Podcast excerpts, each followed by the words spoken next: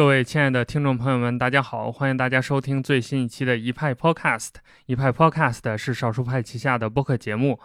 啊，那跟大家久违了，我们间隔了一两周之后，我们这次又重新更新，跟大家以声音的方式见面。那今天我们请到的这位嘉宾呢，呃，可能跟我们很多读者的兴趣有关系，因为大家都知道，我派很多读者都比较喜欢喝咖啡，平时也会经常利用周末的时间去线下进行探店，去拜访一些咖啡师或者好玩的精品咖啡店。那今天我们就请来了一位在精品咖啡这个领域可以说是非常知名，大家应该说只要玩咖啡、懂咖啡都一定了解的品牌。呃，鱼眼咖啡创始人纸寿司来跟我们分享一些呃关于咖啡的知识，包括跟我们讲一讲他作为一个算是咖啡店的老板、一个经营者，他的一些创业的心得历程和故事。那首先还是让我们请纸寿司老师跟大家打个招呼吧。嘿，大家好，我是鱼眼咖啡纸寿司，哎，非常开心今天能来到这里。那个实在抱歉，呃，你们那个断更了一到两周的话，应该是我的锅，抱歉抱歉啊。那倒没有，那倒没有，我们自己这个最近也比较。忙，刚好有这个机会，请纸寿司老师来跟我们一起聊，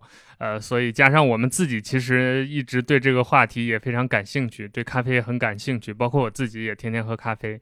呃，所以今天有这个机会跟纸寿司老师学习。那当然还是我们今天的另一位和我们聊天的嘉宾，还是我们的老朋友老麦。哎，大家好，今天我们没请那个呃其他的咖啡领域的专业人士啊，然后我就作为一个纯小白，好好的问一下这个纸寿司老师。看看那个能不能帮大家去解答一些咖啡里边的一些常见问题啊？其实我蛮多问题的，一会儿咱们慢慢聊。好啊，没问题。当然，我们肯定很多读者或者听众之前已经认识纸寿司老师了，在微博上也有关注他。可能对于不了解纸寿司老师的这些朋友们来说，对于他的微博的印象，感觉像一个数码博主或者一个科技博主。呃，但同时呢，他又有另外的身份，就是刚才我们介绍的，他也是一位咖啡的研究者。咖啡的爱好者，呃，那这两个身份其实我觉得融合在一起还是挺有意思的。那所以我想请纸寿司老师先自我介绍一下，包括也介绍一下你的品牌，包括你跟咖啡之间的故事，你是怎么从一个互联网企业的高管，慢慢的变成了一个咖啡店的老板的。呃，那个实际很简单，我我上呃我在西雅图读的高中和大学，然后读大学的时候呢，呃就反正业余时间也经营了一家非常小的一个窗口式的咖啡店，然后呃那个时候可能培养起来对咖啡的一个兴趣吧。然后大学毕业后的话，我去去加州了，然后那个加入一个一个消费类电子的一个品牌的公司。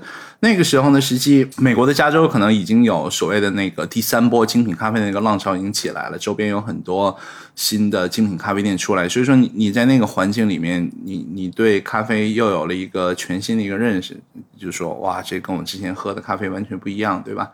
然后零七年的时候回国，嗯，回国那个还是在家公司做跟数码和电子产品相关的事情。然后就是你你你你回想起来，零七年的时候，可能国内的咖啡市场可能除了星巴克以外，可能还有上岛咖啡吧，那还是上岛咖啡的时代。就是你去一个咖啡店里面，就是你除了喝呃一些咖啡以外的话，你还可以吃铁板烧，对吧？你可以吃吃一套完整的一个大餐，还是那样一个时代。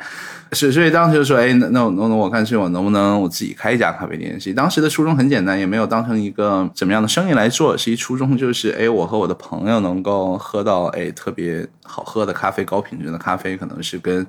美国那时候的所谓的精品咖啡第三波的精品咖啡进行接轨吧。所以那个时候我们在一零年的时候，在三里屯儿。呃，苹果店的后身儿那个地方呢，我们就开了一家呃第一家咖啡店，叫鱼眼咖啡。呃，实际那个时候叫鱼眼儿，叫鱼眼儿咖啡，嗯就是北京嘛，北京那个接地气儿一点。然后呃，为什么要 Fish Eye 呢？实际也是一家 Lomo 相机主题的咖啡店。实际现在我们手机上用很多这样的滤镜啊，这样的拍摄的软件。实际那个时候智能手机镜头，对，实际那时候智能手机可能也刚开始有吧，所以说也还没有什么 Instagram 那时候可能也没有没有这些滤镜的东西啊。嗯，主要是胶片机，呃，Lomo 相机可能会提供一些特别好玩的一些拍摄的东西，所以那时候我也非常喜欢 Lomo 相机，所以就结合在一起叫一个飞书爱鱼眼镜头，反正叫飞书爱鱼饵咖啡。所以那个时候我们呃，因为呃，你要做一杯好喝的咖啡的话，这个最重要的其实就是一个咖啡豆的品质和咖啡豆的新鲜度。呃，那时候国内实际你很难找到像今天实际你可能非常方便的找到一些哎各个产区、世界各个庄园的一些好的咖啡豆，有很多人在做国内自己的新鲜的烘焙。呃，那个时候基本是没有的，所以我们。从旧金山找了一家当时还是非常出名的精品咖啡店，然后他们是每周一在旧金山烘焙，然后当天都空运到北京来，所以我们每周都有最新鲜的加州烘焙的新鲜的精品咖啡豆过来，然后来做我们的咖啡。嗯，但后来一下就火了，这家店我那个莫名其妙又火了，然后我们那时候也非常早的说，零八年的时候，你你喝一杯拿铁，我们是最早用鲜奶的，而不是说那种常温奶。呃，然后呃，也做拿铁拉花，其实现在都已经市场非常成熟了，稀疏平常的东西。但那个时候还是确实，呃，挺新鲜的一个东西。反正基本从那开始吧，然后嗯，就开始。其实今年八月，呃，八月十五号正好是我们十周年的生日，所以在现在，反正我们呃，十年了，对，十年了，就是做咖啡这东西已经已经十年了。然后我们现在也也在做，我们现在应该是有二十家门店左右，然后呃。跟我们十年前做的稍微不太一样，就是品质，嗯，保持最高的品质，这个还是存在我们的 DNA 里面的。但是我们希望更接地气一些。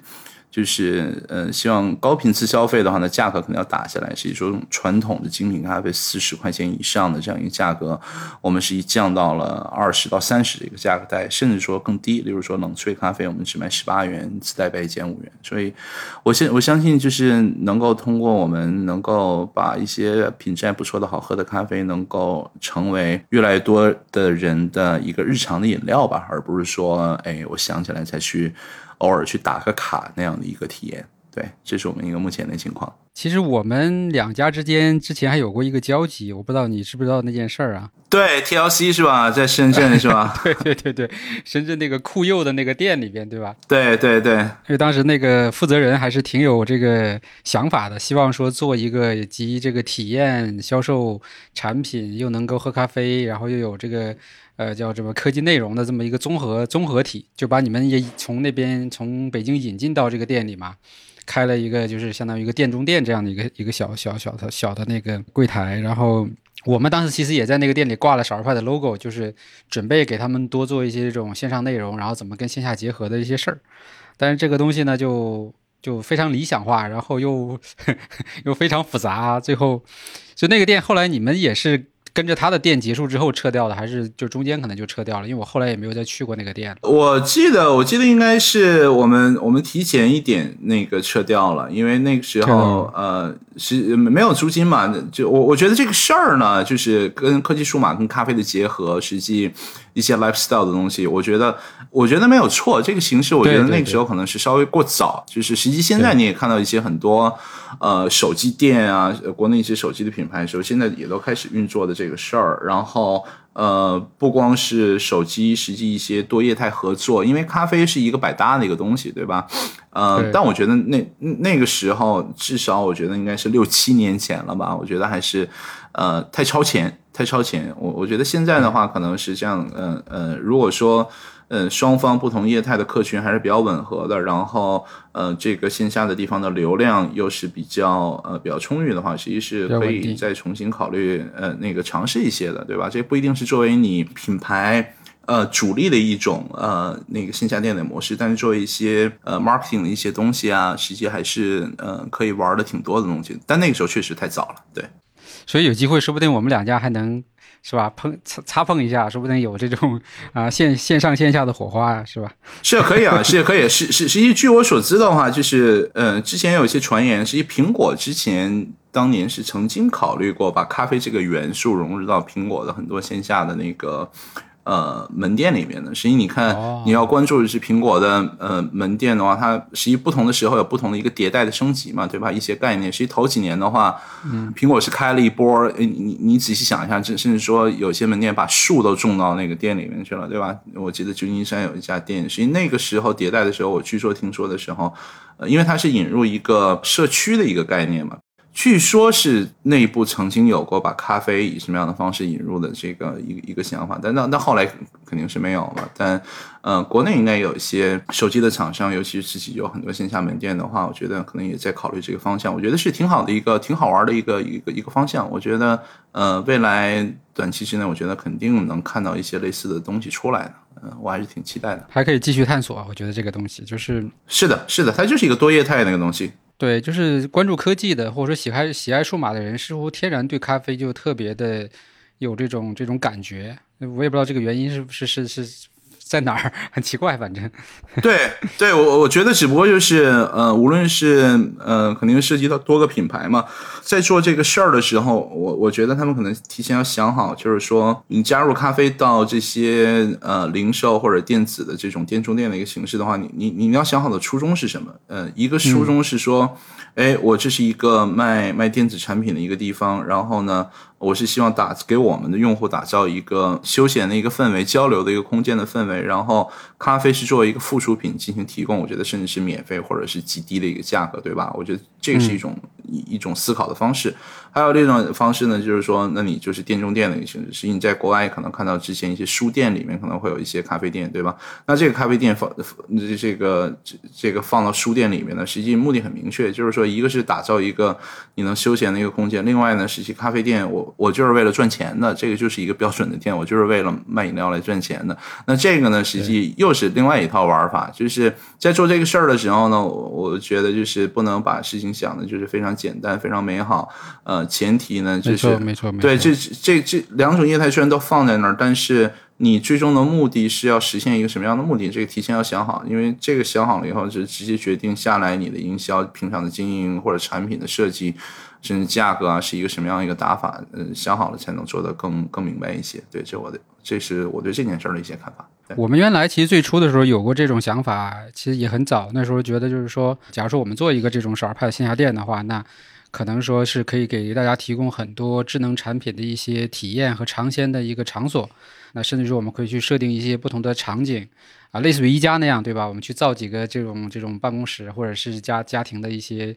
角落，啊，但在这个过程中呢，咖啡就似乎是一个必不可少的一个元素，就是大家要一边喝着一边聊着一边用着。然后才有那种那种那种氛围。然后后来的话，其实我们因呃，因为后来我们做了很多关于效率的内容，其实就发现，其实咖啡跟效率这件事情也是有比较紧密的关系的。那尤其是我个人哈，其实属于感觉用咖啡在那种就续命的感觉，就是 因为经常会 困嘛，对吧？当水喝嘛，那个当水喝，对，你一喝起来就会觉得，哎，这个专注度就起来了，然后就好像可以在这个时间内可以干一些很高效的事情，啊，所以我们一直也想说，有没有可能做一个效率咖啡的概念，就是。对吧？把咖啡跟这个效率工具，或者是跟效率内容，怎么能做一些结合？然后。呃，让它更更更有一个有意思的事儿，对。买一个效率工具，看多少钱，然后配配多少我们的那个 那个快效类的产品呗。对，比较简单粗暴的一些打法。对，对我跟 Sam 聊说，我们想在，因为我们之前我们尝试做过一次定制嘛，跟你们也是联合的，定制了一次这个呃周年对中年礼品。然后上次我就跟他聊，我说我们再试一试，然后看看能不能把这个效率咖啡的概念打出去。但这也是一个美好的想法啦，因为 效率本来就够小众，你再 再再打个新的概念。然后回到咖啡本身吧，就是我们现在反正就是作为普通用户啊，小白，我们有几个问题，比如说我们之我们前之前是公司是买的那个胶囊的咖啡机，然后差不多也喝了一年多，然后最近我买了那个。德龙的这种这样的应该是自动咖啡机，可以直接把豆子打打出来，然后出来这个选择不同的浓度和杯量。然后我现在在喝这个 两种咖啡，我怎么就感觉这个机器的这种那个浓度或者说那个咖啡因的那种给我的这种感觉就要低很多，是不知道是什么原因，就是我喝了之后没有那么明显的这种专注和精神的感觉，就导致要不停的喝。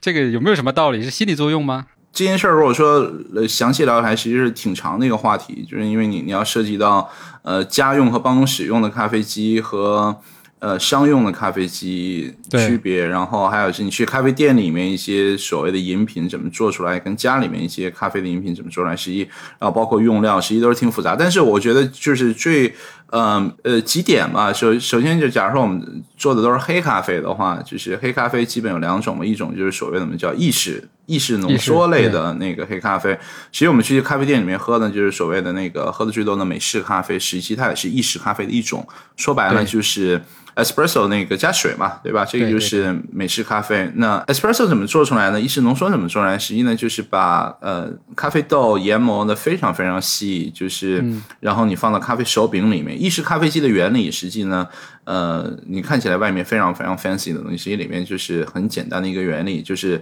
它有锅炉。呃，高端一点机是有两个锅炉，一个锅炉呢是对你你萃取的这个热水，对吧？首先要加热，然后另外呢是加压，对吧？它是以一定的帕数的这种那个气压出来，然后呢，呃，这个热水呢快速通过你已经压缩出来这个咖啡粉饼，然后把咖啡里面的那个物质萃取出来。呃，基本萃取的时间也就是三十秒左右的时间。呃，那实际我们知道，咖啡因是无色无味的，它是溶于水的。那实际我们咖啡因这个萃取的过程中，除了咖啡本身的这些香气啊、这些固体的一些物质以外的话，咖啡因就是通过水的这个流动和和和压力的一些原因，还有温度的原因，呃，从咖啡粉里面和咖啡豆里面给萃取到这个液体中来。那这个时间实际是跟时间成一个呃，当然它有很多 factor 了，但时间是一个最大的一个 factor，就是时间越长，咖啡因出来的越越多。实际浓缩咖啡在这么多很多，例如说你做一些手冲，甚至说尤其是法压相比，或者是冷萃相比，它的咖啡因含量其实是最低的，因为它只有三十秒左右的一个接触水的时间。当然，这个高压和呃热量它会加快一些这个这个指数，但是。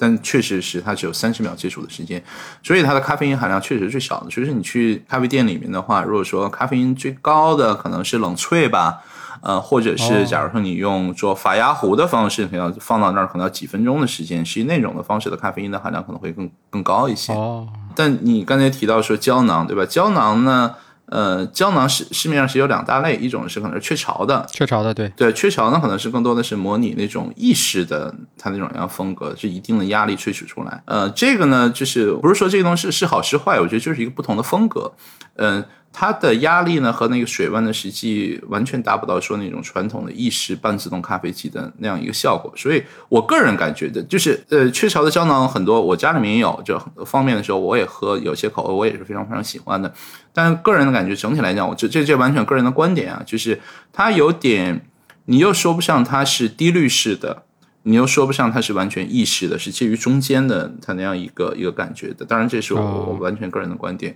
那还有另外一种呢，一大市面上就是市场上有一大类的话，实际是呃美国的一个公司叫 Keurig，呃 Keurig 出的叫 K Cup，就是 K 杯嘛。呃，K 杯这个东西呢，实际它也是胶囊的原理，但是它的胶囊会更大一些。然后它主要做的呢，就是说它出杯量更多，其实它的口感是更接近于我们所谓传统的手冲低滤或者是这种传统的黑咖啡。呃，所以你要是单论黑咖啡的话，K cup 可能会更好一些。那从这个胶囊的。平台上来讲的话，K Cup 在国内实际没有怎么在推，它在北美比较流行。它它实际是一个开放式的平台，实际很多各种各样的咖啡的品牌，包括星巴克，包括应该之前可能还有一些精品咖啡的品牌。呃，包括 Peace 皮耶咖啡都在这个平台上给 K Cup 出自己的胶囊，所以说你买一台胶囊 K Cup 这个机器的话，你是各种各样的品牌东西都可以做，甚至说还有做做汤的，热那个热巧克力的都可以在这平台上做。它的胶囊更大一些，储备量更大一些，用它专用的一种胶囊机了，有点像那个不同的喷墨打印机，你你要用自己品牌的墨盒嘛？但墨盒有些时候可能是一个开放的平台，有第三方授权的怎么怎么样的一个东西。嗯。呃，我我个人感觉雀巢的胶囊这这个机器呢，可能是我觉得。在我个人感觉，在亚洲和欧洲可能更流行一些，呃，北美的市场是 K cup 可能更多一些，呃，但但是 K cup 在国内没有怎么推，所以说你只能海淘一些，然后你这个胶囊的选择上可能也不是特别多，嗯，这个是我的感觉的。当然这非常非常方便。另外您说的那个，你买了一台那个自动机吧，是德龙的是吗？还是对德龙的。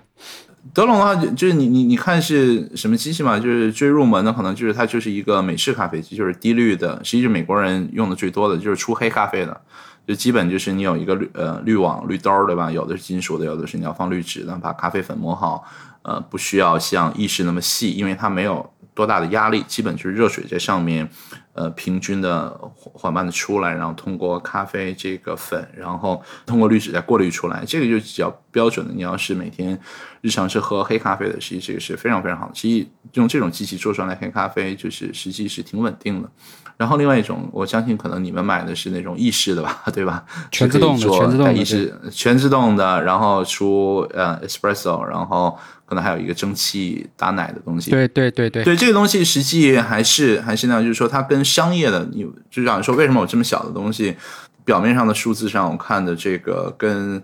我这种大型的，好像好几万块钱在店里面用的东西，从数字没什么对，尤其谈这个就是气压的压力啊，对吧？锅炉的压力这些东西都都差不多嘛，但为什么喝起来东西又不太一样？呃，我觉得几点就是就简单来说吧，首先咖啡的研磨也那也是非常重要的，就是研磨的平均不平均，呃呃，商业的话可能会用嗯。嗯，很好的这种商业的那个意式研磨机，就是除了稳定、不发热、不产生静电，就是非常非常均匀。对它那个研磨机，商业的是分开的，是吧？对对，所以说你看到这种半自就这种店内就家用的这样的话，它肯定是。呃，内置的嘛，它的磨盘的材质啊，磨盘的结构是一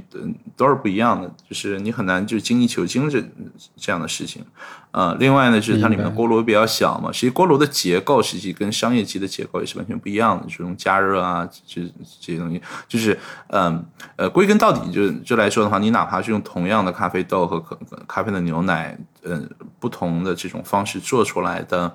呃呃，你只能说口感是不一样，你不能说品味口味是不是哪个好哪个坏，因为每个人不同的口味都不一样。你只能说口感上是不太可能两个平台两种不一样的咖啡机做出来的东西都是一样的，这个是呃不太不太现实。嗯，像你刚才说可能觉得有点淡，我觉得可能粉调细一点，或者是粉量加大一点，对吧？我觉得这你可以来更改，但是。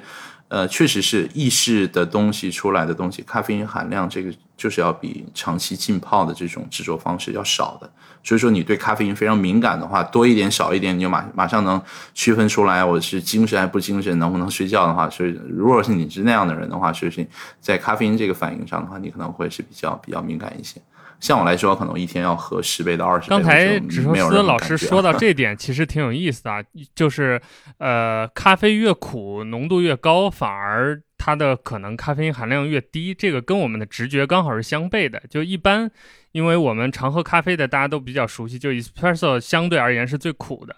啊，而且口感最浓烈，那大家可能会觉得越浓烈的东西，它的咖啡因可能含量应该是越高的。但相反，像冷萃，很多时候泡完之后，它咖啡甚至都没有苦味了，就喝出来完全跟果汁或者饮料一样。但那个可能反而是咖啡因含量浓度最高的。这个跟我们大家一般的对咖啡的认识或者想象还是挺截然不同的。呃，对，就像就像你说的，就很多人认为说，假如说，嗯，有些朋友可能说直饮过那个 espresso，对吧？就是直接出来不加任何东西直饮，可能觉得哇，这个特别特别爽的一个那样一个感觉，就觉得是非常非常呃，对，那个穿透力特别强嘛，这样东西。但可能感觉说，哇，这个是不是因为是咖啡因的原因？实际那个完全不是的，因为它就是一个口感和一个味觉和嗅觉的一个冲击，但是跟咖啡因是那个没有任何关系的，对。啊，就刚才没有聊到手冲哈，手冲其实我们办公室之前有同事也经常会给我们做这个，而且他原来也是在澳洲上学，也在这个咖啡店里边做过这个相当于实习。但是手冲这个呢，就是确实还是比较这个耗费时间吧，就是我觉得因为你冲一杯，基本上折腾完之后也要个十几分钟，感觉还是。有点这个不太 不太效率啊，但手冲手冲出来的这种口味呢，他反正教过我们很多了，比如说，呃，我们也换过各种豆子，然后。贵的、便宜的，然后他就每次都会给我们讲说这个前味儿后味儿的，但是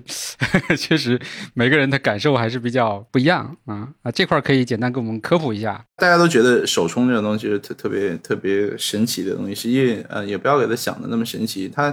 原理就是再简单不过了，就是热水通过咖啡粉，然后后通过滤纸给给那个滤出来，对吧？这个就是那个最简单的一个一个原理。咖啡萃取方法，嗯，对，实实实际咖啡手冲的话，你你要是做你你要是把你的所有的家伙事儿啊都是提前都放好了，对吧？然后你有你有烧水的东西，然后你有一台电动的磨，而不是手摇磨，实际呃也很快。呃，对，实际你你熟练了后，你你也不需要那种十分钟那样那样的东西，实际也很快。但是确实中间你还是需要一些那个人工的步骤。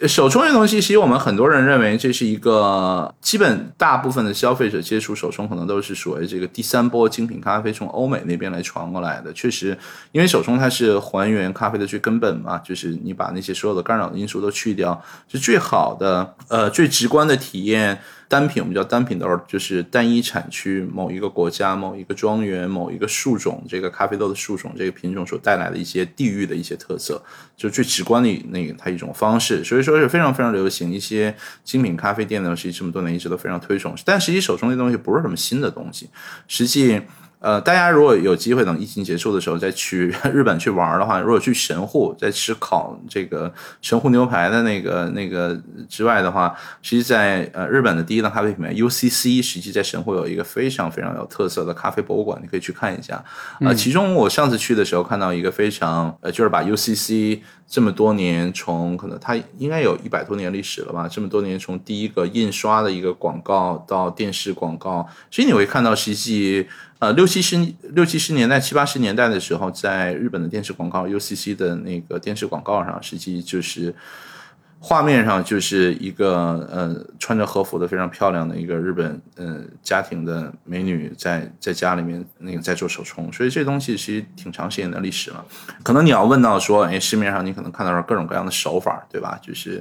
嗯，很多朋友问，就这些不同的手法，这种大师冲出来的，是不是对这个咖啡有一个非常大的影响？它到底是不是一个玄学的东西啊？这也是一个非常长的一个话题，但怎么说呢？呃，简单来说，它不是一个玄学，它不是一个玄学，就是高手的话，真的是通过他的手法，呃，不同的注水的方式、注水的时间、水温的控制，对吧？还有一些搅拌的方式，来真的是能够非常大的程度的影响一杯同样的。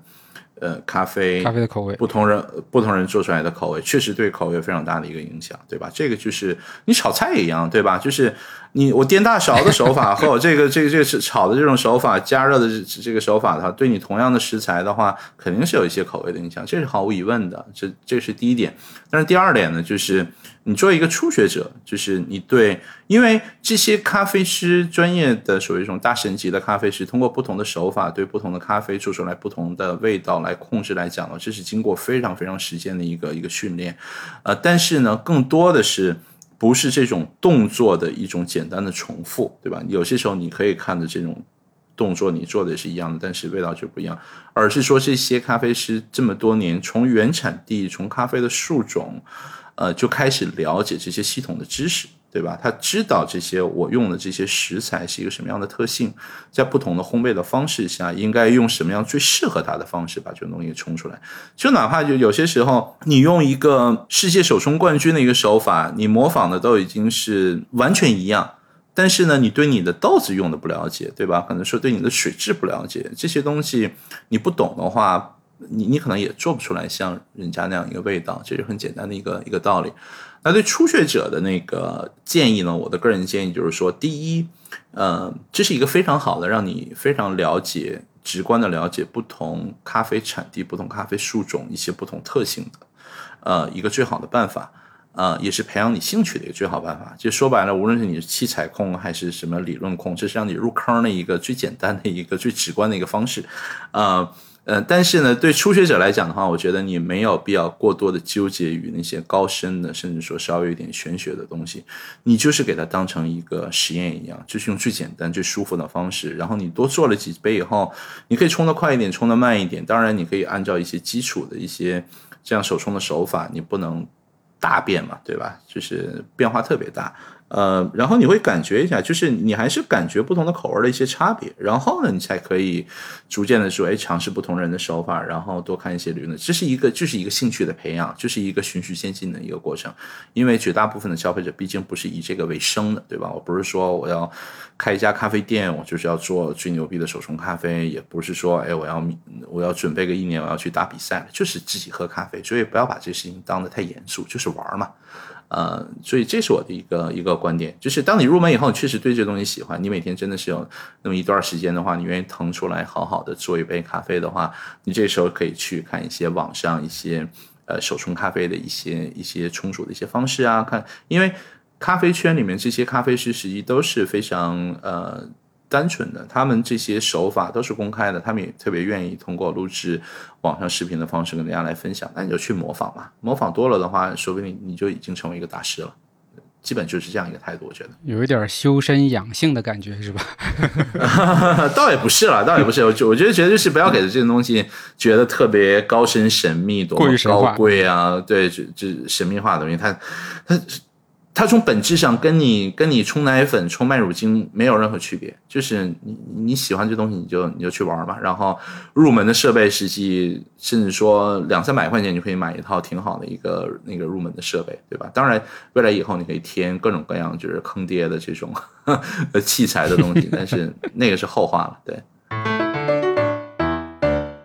那挂耳是不是属于手冲的一种延延伸？衍生品类吗？呃，挂耳的原理就是跟那个手冲其实际是一模一样的嘛，只不过就是它做的更更方便一些嘛。咖啡粉你不用磨了，然后直接打开，你也不用找滤纸了。它那包装本身那个滤那个滤纸那件儿不知道，所以这东西肯肯定也是日本人发明的嘛。就是挂耳的东西实际是日本人发明的，然后被我国台湾人民发扬光大了，对吧？这个更大众化一些了。然后呃。实际在中国，呃，很多做咖啡的就各种各样的品牌，实际这些东西也是作为，呃，快消类产品的一个标配，因为它就是包材都是统一的嘛，这个都都是标准的，然后呃也没有什么过多的门槛儿，所以说也这样，也因为非常灵活，所以说也可以呃让不同家的咖啡店或者做烘焙的，无论是呃大型的还是小型的，都有机会用这种非常平易近人的方式让。嗯，更多人体验。我感觉挂耳咖啡还是一个挺好的发明，就它兼具了手冲的口味，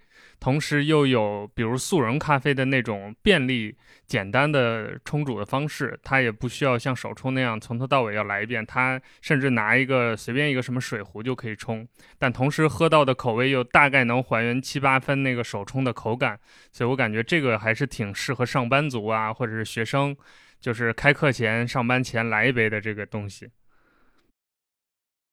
对，但这东西呢，就是呃，单从根本上这个步骤的话，实际你从手冲相比的话，实际你也没有，你也没有减少，只不过就是把这个更更方便。你还你还是要烧热水，对吧？你还要去拿烧水壶，烧水壶呢，为了方便一些呢，是你还要找一个尖嘴壶，对吧？然后。你还要找杯子，你还要挂上去，然后你你你你在冲的这个过程中呢，不是说，呃，我我倒水完之后呢，我就可以干其他事儿，知道？你也是一个不停的一个不间断的一个少量注水的一个这个过程，所以说你在做的那个两三分钟的时候，是你你要非常专注，你要你要坐在那儿，所以，呃。呃，确实是跟你你正常做手冲的话是一个非常大的一个便捷的提升，但是我个人感觉啊，就是我非常喜欢挂耳，就非常方便。但是呢，你要想象，就是对万千小白来讲啊，这东西它也不是一个终极的解决方案，它也不是。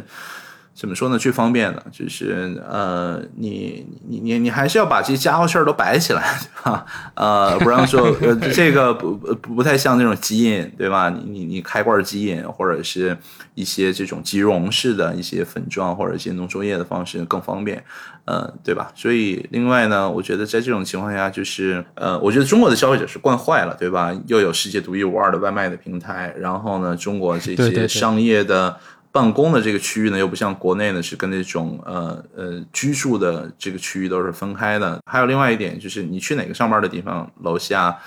走个五分钟范围之内，没有好几家便利店的，对吧？所以中国的消费者，我觉得是最被宠的、最被惯坏的。然后另外一个角度来讲，就是中国的消费者他也是最懒的，所以。呃，任何任任任何能够说就是在，因因为咖啡是一个不同的消费的场景嘛，就是说你在你在家里面喝这些东西，实际完全不代表说会对线下的门店有一个什么样的冲击，因为你消费的场景决定了就是你不同的消费习惯，呃，所以不同的产品完成不同的自己不同的一个使命。那从呃家用或者是办公室这种，我就是想现在马上就想喝一杯咖啡，这个上来讲的话，就是越便捷越好。对吧？就是在保证一定品质的水平线，你不能说我完全追求便捷而不要求任何品质的要求，那那个也不行，对吧？就是两个象限你都要照顾一下。所以，当然，其实产品跟挂耳的口感和呃一些呃即溶类的产品，是一些罐装类的产品，肯定是完全不一样的。这个时候，客人又觉得说，哎，我更喜欢是哪个？对，那永远是一个不停的选择和一个个。人的 preference 的一个一个东西，嗯，其实这种东西最怕，其实数码世界里面经常有各种那个类似的争论，哪种到底是一个终极解决方案，那种那个是最好。我觉得，我觉得这都扯淡的事儿，对吧？就是它永远是一个，嗯，没有最好，因为大家的不同的象限那个 focus 的东西都不一样，对吧？甚至说。呃，消费者他也不是只选择一个，对吧？你你像我，我我我在家里面经历过了自己的半自动的意式咖啡机，我我要热机器，然后自己拉花，自己做一杯奶咖，然后到说，哎，我用机器做这个那个黑咖啡，然后到手冲，然后到罐儿，然后。呃，然后变成法压壶，然后后来现在是我在家里面，就是早上特别想上班时间特别快做一杯时候，我变成了用的最多的是我们自己的那个冻干即溶的那个那个产品。嗯，然后有些时候在外面的话，如果说找不到自己的门店的一个东西，或者不能配送的话呢，旁边便利店的咖啡我也喝，对吧？所以这个东西，呃，你不同的需求有不同的场景，这产品肯定是多元化的，对。明白了，就是现在其实咖啡已经开始根据场景来进行分化嘛，就是说它变成一个日常的一个呃怎么讲呢，就是一个必需品，或者说是一个很很这个常规的一个消费品。但是呢，它根据你消费的场景不同，有各种选择，对吧？比如说在冻干这个，应该就是最近两年是不是才出现的一种技术，还是说是这个产品类型呢？就是从从去年开始，我觉得就各家都开始在做。呃，也不是，我觉得也不是。呃，冻干这冻干这个技术实际已经存在几十年了，是一个极其呃成熟的一个古老一个技术。市面上大家我们现在出的叫叫做冻干冷萃，对，或者是冷萃冻干即溶咖啡，对吧？其实际这里面是有两层意思。第一层意思呢，就是我们跟传统的呃传统的就是速溶咖啡来来对比吧，对吧？就是你你你会发现，就是呃这一波做新的的话，我们尽量都避，就是我觉得是一个。Marketing 的一个一个考量是我们基呃基本都是极其的避免使用速溶这两个字，对吧？速溶我觉得是已经被 某些品牌过去几十年一个一个一个定化了，但实际它就是一个速速溶类的产品，对吧？就是但是呢，我们尽量避免说叫速溶咖啡，实际就是说，呃，它的品质它的形式就是速溶的，但是呢。因为速溶这个被某些品牌就是过去几十年就强行固化了，然后你一提到速溶呢，你想到的是它那些品牌和一产品的体验，所以说避免这个东西。哎呀，因为我这鄙鄙视链不是我们的，我觉得是消费者的鄙视链，对吧？因为当我们谈现在是就是呃冷萃冻干，其实一个是冷萃这方面，另外是一个冻干这方面，它是呃。呃，两个呃概念在里边。嗯，传统的这样的速溶咖啡呢，实际呢就是它首先呢就是用的咖啡豆的品质可能不会是特别特别考量，对吧？就是不像是说你线下现磨咖啡店都是用的百分之百的阿拉比卡咖啡豆，它可能有些不同的考量。这个就是第一点。决定就是口味成本控制，然后第二对，然后另外一点呢，它是你首先要把这个咖啡萃取液萃取出来嘛，它用的是那种高温的萃取，对吧？高温的萃取的萃取效率是最高的，也就是说得粉率是最高的，就是说同样的一吨的生豆的话，我能得出来多少这个咖啡原液，对吧？那呃，这个是效率最高的，但是对风味的损失肯定是最大的。然后另外呢，那你怎么把这水分蒸发掉？这个这个变成这个速溶这个粉呢？当然，就大家有兴趣可以到网上去看具体的步骤。但是呢，呃，简单来说，在传统的速溶咖啡里面，这一部分，呃，取粉的这一部分，其实是通过也是通过热的方式，呃，进一步的各种它是嗯。对你，你的获粉率也是最高的，但但是呢，你一旦加入这种高温的时候呢，就是你的风味又损失了。所以说，这这个时候就变成了说，传统的速溶咖啡，它的咖啡因含量是极高的，然后呢，它基本是 风味呢是没有什么很多咖啡。本来的一些风味，就是很多时候就说，哎，大家都说，哎，有一种速溶咖啡的风味。什么叫速溶咖啡的风味？实际就是这些所有的因素降下来的话，给你一种口感的，那就是你喝这你就知道这是速溶咖啡。对，当然就是为了为了增加这个东这个中和这个东西的话，其实你会看到很多说，我们小时候都喝过伴侣吧，对吧？对，植物沫，对吧？或者你想加糖。方糖，我们小时候方糖是一个非常流行的一个产品，也不知道很多这九零后更多都没听说过什么叫方糖，对吧？然后你会放糖这种东西，所以说你喝起来就是一个怎么说呢？就是一个变成一个饮品吧，对吧？这是这个是过去这个几十亿的市场非常大的一个速溶类的一个产品。那冻干即溶是什么呢？首先，呃，冷萃冻干即溶这东西它就是速溶。它中你要看大类，它就速溶，但是呢，有几点最最大的不一样的是，咖啡原液的萃取呢。首先，我们叫做精品即溶嘛，就是从咖啡豆的品质上，像我们做这款产品用的所有的咖啡豆，呃，就是跟我们店里面出品我们传统这个店内的饮品的咖啡豆是一模一样的，所有的咖啡豆是我们自己来烘焙的，所以这一点的话是那个首先的品质比较高。另外一点呢是。呃，原液的萃取呢，我们是采用冷萃的方式，就是完全是不用高温那个这样的方式。冷萃首先，我们为什么觉得冷萃咖啡好喝，就是一个低温萃取的这个过程嘛，所以它是对风味儿是一个最大的一个提升。但是呢，它的出浓缩液的量实际是没有那种热的要高的，对吧？这个它的成本它它会提升。然后另外一个呢，就是说你你去除水分这个过程，这个实际就是冻干的过程。冻干的过程，成粉过程。对，呃，冻干的过程呢，实际是在呃，你你想象一下，它是在一个真空的环境里面。真空的环境里边的话，实际又用零下五十一度的那个温度，这样的话，实际就可以把那个水分给那个干掉。你想象一下，你在一个极冷的一个真空的环境内，就是。假如说大家都想象的时候，在一个航天飞机里面的话，我出来的话，我什么东西都没穿，实际你不光是冻上了，你的水分也是快速被蒸发的。嗯，所以这些东西呢，就是照常来讲，其实成本是提高的。然后，其实冻干的技术不光是用在这个呃咖啡这个里面，实际很多一些宠物粮啊，甚至说还有一些。呃呃，美妆的一些产品，它也用了一些冻干的一些技术在那在它的产品，所以这个东西是本身是非常非常成熟的，呃，但是我觉得这两年呢，实际会有一些头部的品牌在我们之前的话，利用这种技术把这个咖啡这种东西做上去。实际国外几年前就很多一些精品咖啡的品牌提出了精品。精品速溶的这个概念，就是说白了，就说为为什么速溶咖啡一定要是难喝的、不好喝的，对吧？这是一个低品质的代表。能不能把精品咖啡的一些东西的话，跟这个速溶的这种便捷的形式相结合？所以这个理论实际也有一些产品是一直都在出现。但是呢，就是呃，我觉得过去两三年国内呢有一些非常好的一些品牌，把这些东西呃更加商业化了一点。所以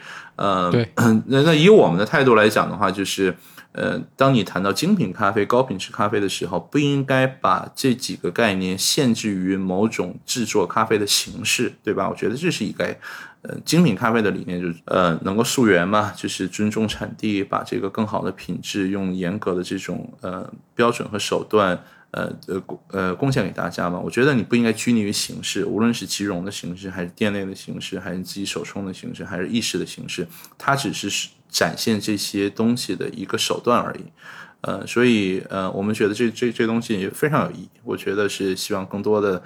品牌也参与到这这里面。所以说，我们是也花了半年多的时间的话来做这个事儿。我们比较坚持的是，还是用我们自己自己烘焙厂烘焙的咖啡豆来作为基底，然后我们也坚持说，一个初衷不光要好喝，另外呢，这一款产品也要尽量的去还原。我们线下店内的饮品，我们希望还原度是极高的，而不是说从代工厂选出几十种口味里面选一个，哎，我就要这个口味，把我的牌子去贴上去，或者是说从。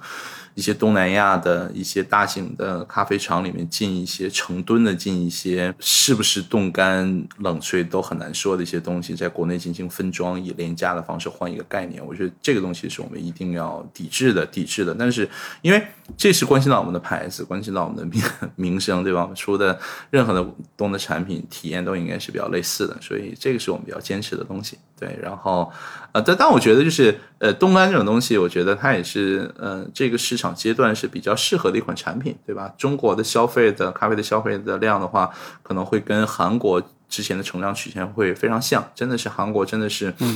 韩国跟中国非常像，就是你像美国、日本、欧洲，他们是有一百多年喝咖啡的历史了。韩国跟中国真的都是从速溶咖啡跳入到了星巴克的一个时代，对吧？那韩国的咖啡的人均饮用量是从零八年开始，也是经过四年到五年，每年都是几倍的一个疯狂的增长之后，达到了一个每年二十到三十一个增长。从零八年，呃，人均线下现磨咖啡十二到十五杯的一个量。达到了到二零一六年的时候，达到了三百七十多倍，所以说你看这个中间的一个增长是非常非常恐怖的。那呃，据我我我我觉得啊，中国实际从线下现模，呃，从消费市场和个人消费能力和观念来讲呢，之前实际是。呃，落后于韩国的市场差不多十年左右的时间嘛，对吧？就是，呃，你通过一些文化，其实这这就是一个十年的 gap。当然，现在这个新一代的年轻人，这个 gap 中间已经没有了，甚至中国的消费者就反而反超。那过去就是十年，实际韩国爆发的那零八年开始爆发，就是韩国的八零后进入到了消费黄金年龄的时候，那。你推过来，去算我们九零后、九五后进入到消费黄金年龄，我觉得二十六七岁，大学毕业两三年，参加工作两三年，这个时候就是现在，对吧？所以说，你可能我的预测就是，从今年开始的话，你可能未来三到呃三四年。会是中国一二线城市，我觉得 top 二十的城市的咖啡消费的一个疯狂增长的时候，这目前这完全一片蓝海。那回到说这个产品的形态上来讲，除了线下这样一个咖啡的形式以外的话，线上这种快销的这种产品来讲，我觉得无论是挂耳还是冻干，包括浓缩液。包括未来其他东西，我觉得可能都是不同时期的一个过渡产品。我我我觉得未来这个快消这一块的终极的一个形态产品形态，在中国的市场可能是 RTD，就是 Ready to Drink，也就是呃开瓶即饮的，对吧？这样一个东西。对，但我觉得，但我觉得那那个时候还还还还还没到，可能还需要个两三年，因为这个品类的东西是一个极其强的品牌驱动的事儿。我觉得未来两年的话，在中国的咖啡市场上是一个。我觉得是一个格局形成的时候，对我觉得我也希望这于远会在这个赛道里面就是坚定的走下去，对吧？成为头部的玩家之一。刚好我们聊到这个咖啡行业的发展，那纸寿司你和你的团队也刚好做了整整十年吧，做这个咖啡这个事情。呃，其实我们都说很多人都有一个开咖啡店的梦想嘛，就是。特别是比如文艺青年，就是会把开咖啡店当做跟自己气质的一种关联。包括很多喜欢科技的朋友，或者喜欢喝咖啡的朋友，他喝着喝着自己就想当老板，就想开店。那能不能给这些朋友一些比较实际的建议？就是在你看来，一方面面对着中国可能还有很很大潜力、很广阔的这个咖啡市场，那另外一方面就是面对着很多实际的经营的问题，选地段、成本、人工、培训等等。他们这些人如果真的想开一个咖啡店，需要注意哪些事情？或者说，在你看来，还能不能再继续做这件事情？说这些那个呃朋友的话，可能我我默认他们提提供是说私人开一家私人的咖啡店，而不是说自己我我兜里有几个亿，我要干一个大连锁那样的东西，对吧？我觉得就是呃怎么说呢？就是呃这种港台啊这些呃这些关于咖啡有关的这个影视剧的，我觉得毒害毒害人太深了。呃，就是你经常看一些影视剧，对吧？一个漂亮的老板娘或者老板真的是。漂漂亮亮的到店里面，可能这个镜头里面一天只有那么两三个客人，然后聊天聊得挺嗨，然后觉得这个咖啡店还经营的挺好，对吧？这个东西跟深夜厨房那个大叔还不太一样。自己想开咖啡店的朋友，我我我我我第一个劝告就是，干嘛跟自己那么努力赚来的钱过不去呢？对吧？呃，我不太建议，我不太建议，这呃就是几点，就是你算嘛，就是呃。其实我遇到过很多的呃朋友，甚至说已经咖啡店自己咖啡店都已经开了呃好几年了，一直在那坚持。呃，你发现绝大部分人都没有仔细的算账，就是你你简单的归纳来讲，如果说你自己兜里面有个百八十万的，有几十万钱，就是你开一个咖啡店，呃，你如果希望是这家咖啡店来养家糊口，成为你主要的收入来源的话，我劝你就放弃这个概念。啊，也有一些朋友说，哎，我不指望着赚钱，只要这个咖啡店不赔就可以了。这个我也我放弃，我建议你放弃这个概念，因为，呃，开一家自己独立的咖啡店不赔钱，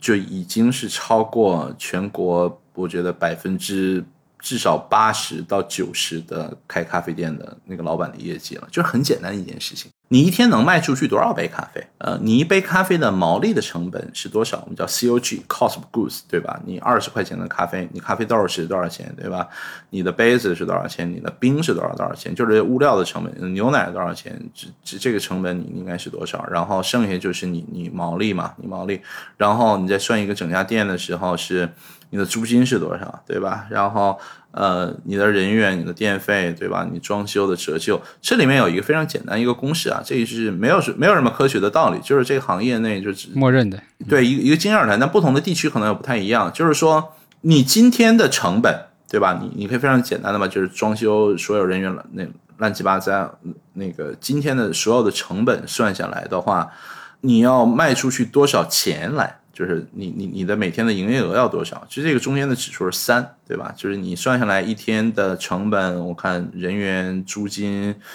呃，那个电费、水费算下来的话，就是租金成本嘛，对吧？还还租金成本加上人员，我我今天我要一千块钱，那你今天你要至少要卖三千块钱的营业额，你才能打平。那你知道这三千块钱的时候，那那你就再除以你每一杯的客，就是每一杯的单价平均下来多少嘛？假如说你要算到二十块钱的话，那也就是你一天要卖一百五十杯咖啡。那一百五十杯咖啡什么概念呢？很多人认为说一百五十杯咖啡感觉也不是特别多啊。那你你你是一个什么概念？咖啡来讲的话，你要咖啡馆有一个叫做有效营业时间的一个概念，就是说白了，晚上是没有人，基本没有人喝咖啡的，对吧？基本就是你一个早高峰。然后呢，你一个下午的高峰，中午吃饭的时候也没有人喝咖啡，对吧？除非你这是提供大餐的地方，就基本就是中午吃完饭来一杯咖啡。下午可能有一个小高峰，三四点钟的时候，然后一个早高峰。你的有有效营业时间满打满算，假如说你一天营业十个小时的话，你的有效营业时间也就是三个小时到四个小时。那四个小时你就算四个小时吧，你算五个小时吧。一百五十杯除以五个小时，相当于是一个小时你要出三十杯咖啡。那三十杯咖啡是一个什么概念呢？就是两分钟一杯咖啡。那两分钟一杯咖啡是一个什么概念呢？你的店门口就至少要排五个人到六个人，甚至说十个人。你就是说白了，是你卖咖啡的时候，你的门口是天天都排队的。只有这样的情况下，你才能说我的门店可以 break even，就是持平，对吧？就是。啊，你可能说，那那靠，那那那我那我加餐嘛，我我我卖餐嘛，我卖蛋糕吧，这个东西我可以把我这个客单价提升上去。但是你你你要记住一点，这是一个非常理想的一个状况，就是你添东西来卖，你肯定是能够提高你客单价。但是我们谈谈蛋糕。蛋糕这种，除非你是一个特别牛逼的一个做蛋糕的师傅，所有的蛋糕都是你早上三点钟在咖啡店自己做的，不然的话，你只能是预包装食品的形式进来，或者以冻的形式进来。冻的这种形式什么呢？你要头一天晚上就开始放到冰箱的冷藏开始来解冻，对吧？这种东西。你你没解冻之前，你可以长期的保存的，但你一解冻完之后的话，就是一天的一个一个保鲜期。你今天你卖不完的话，这东西就要扔掉，这我们叫报损，对吧？吃的也是一样，三明治、面团什么东西也是一样，你卖不完你就要报损。那报基本来讲，就是你这东西如果如果说你没有一个非常大型的连锁，一个稳定的销量，今天我就知道我肯定能卖出去五十个呃芝士蛋糕，可能我肯定能卖出去五十个这个三明治，不然的话。一般的个人来讲的话，你算上你的报损，基本吃的这一块儿你不做的话，吃的这一块儿，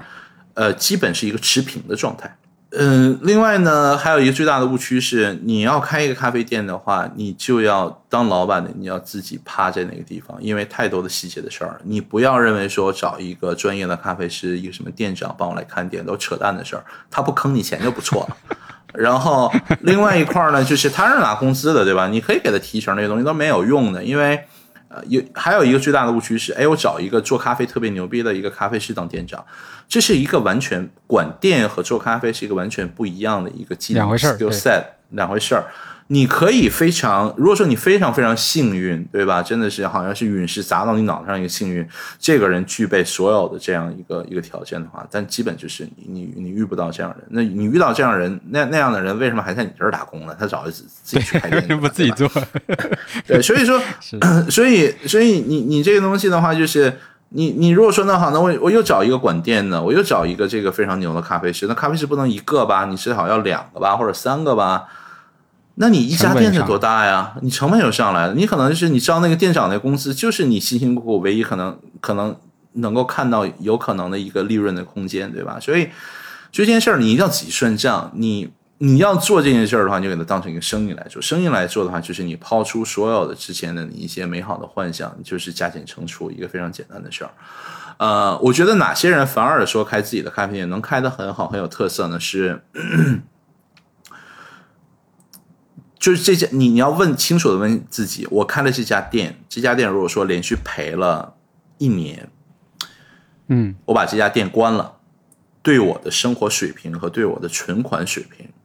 对我的生活质量有没有一个非常大幅度的一个下降的影响？如果没有的话，你就去开；如果有的话，我我我我真的是对自己好一点，对自己赚的钱好一点，不要开咖啡店。然后另外一点就是哪些人可能会适合开呢？就是有时间，呃，兜里面确实还挺挺硬实的，对吧？就是就刚才有说的，这家店真的是开一年，我我努力的管一年，我只能关掉了，但是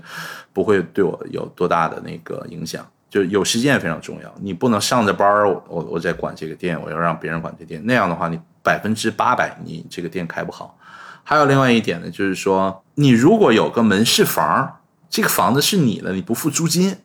这个你可以慢慢来做，对吧？就是我就可以比较佛系一点，甚至说老板只要有特点，我坚持一些东西，因为租金是一个最大一个成本，对吧？甚至说，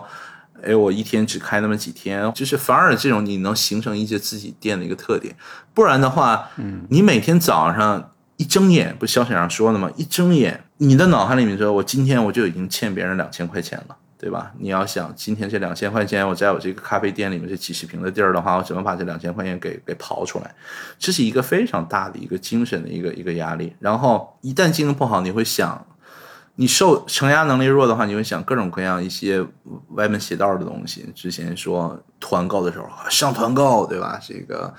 呃，看别人做这个东西，就是我我要卖这个，我要卖那个，对吧？我要做三明治，对吧？然后我要我要促销这个，我要做一些什么联合营销这这样一个东西，嗯，那个都是扯淡，就是那个说白了就是你的心态已经崩了，你知道吧？就是对，呃，就走形了。对，所以嗯，对，所以所以我呃总结下来而言，就是哪两类人，就是哪类人说希望说可以开咖啡馆，就可以再细聊怎么去经营这事儿。第一，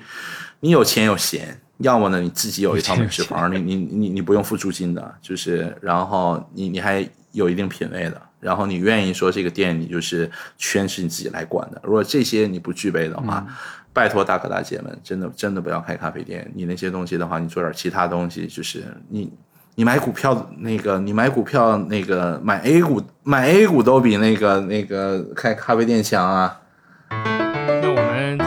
聊了一个多小时了，我们可以收尾一下了。我想，呃，在我们节目的最后呢，因为我们今天既聊了很多宏观层面的，就是咖啡这个行业的发展啊，包括对于刚才说的开咖啡店的看法，也聊了很多微观的东西，比如说具体哪个咖啡好不好喝呀，手冲啊、意式啊，到底有什么区别？那最后我想请纸寿司老师。聊一聊你们自己吧，就是鱼眼咖啡接下来有没有什么打算？包括还是刚才说的，就是喝咖啡的小伙伴应该都很熟悉这个品牌了。那我们的这个喝咖啡的老朋友，未来会不会给我们带来一些什么新鲜的玩法或者新的产品、新的东西？呃，最后跟我们再分享一下吧。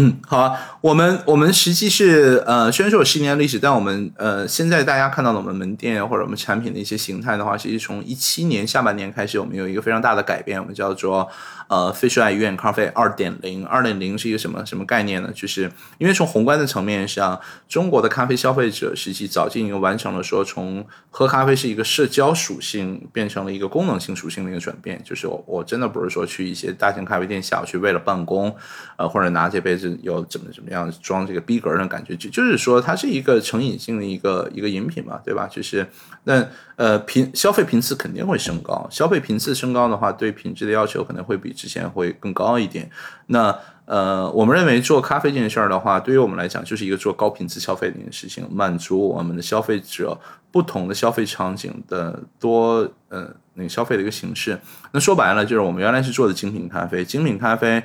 呃，一个是品质，这个是呃最重要的，没得说。但是精品咖啡另外一层意义就是说，可能是对你去店里的效率可能会比较低一点，可能要等的时间比较长，场景比较窄。嗯，对。然后，并且呢，就是说白了，价格可能也会贵贵一点，可能是要四十往上嘛，对吧？星巴克三十到四十这些价格，但那精品咖啡可能四十往上。那说白了就是，大家白领的话，呃，每个月。赚多少钱，兜里面可支配买咖啡的钱多少，就那么多，对吧？其实挺少的，挺可怜的。你要满足这种高品质消费的，你要提供提高效率，然后说白了，你要更亲民，把这价格打下来。那我们在坚持品质的同时的话，实际是我们去掉了一些形而上学的一些东西，比如说菜单的特别复杂，杯子各种各样的型号，就是我们把能省的东西，在不影响品质的情况下，能省的东西都会省掉，主打自提外卖，小的店面减提高效率。那我们希望把价格再打到二十到三十，甚至更低。例如说，我们的冷萃咖啡只卖十八块钱，你要自带杯的话，我们还减五元。就你能想象一个十十三块钱喝一杯大杯的冷萃咖啡，你可能要去一些国际知名的连锁品牌喝一杯。呃，完全没有我们好喝的冷萃咖啡，可能是 现在的价格是三十八块。瑞幸有这个价格。啊不不不不不不，我们的价格是就是非常合理的，因为我们自己做供应链，我们所有的咖啡豆都是我们自己来烘焙，对吧？所以说我们还是可以满足非常非常健康健康的毛利的。我们绝对不是做福利的，我们也没那个资本做福利。就是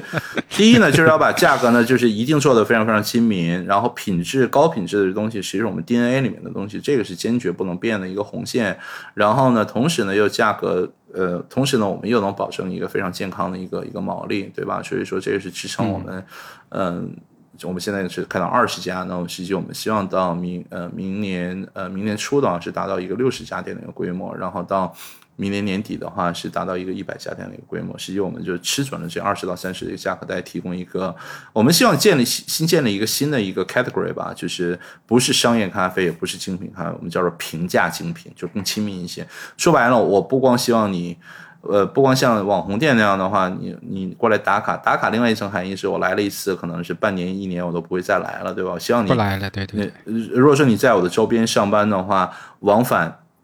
时间是在十分钟以内的话，其实跟便利蜂这种便利店是一个逻辑嘛，就是五百米范围之内。我希望你天天都来，我希望不光你早上一杯，我希望你下午来一杯。你可能早上路过的时候来一杯，然后下午通过小程序来订一杯我们的外卖给送过去。然后我不希望给你有任何新。其他消费场景去消耗其他品牌的一个一个一个理由，所以说你在家里面 fine 那个你想冻干即溶，你想罐儿，你想咖啡豆，还是未来其他什么产品，我们都有。这个本身我们就是供应链自己做的，所以呃，希望爱我们的人更爱我们，然后呃，还没有爱过我们的人，通过一些呃呃。电商快销类的产品，呃，降低这个接触我们的门槛儿，然后也也爱上我们，我们会以十倍的爱还给你们的，这也是我想说的。所以最重要的问题是，深圳的店什么时候开？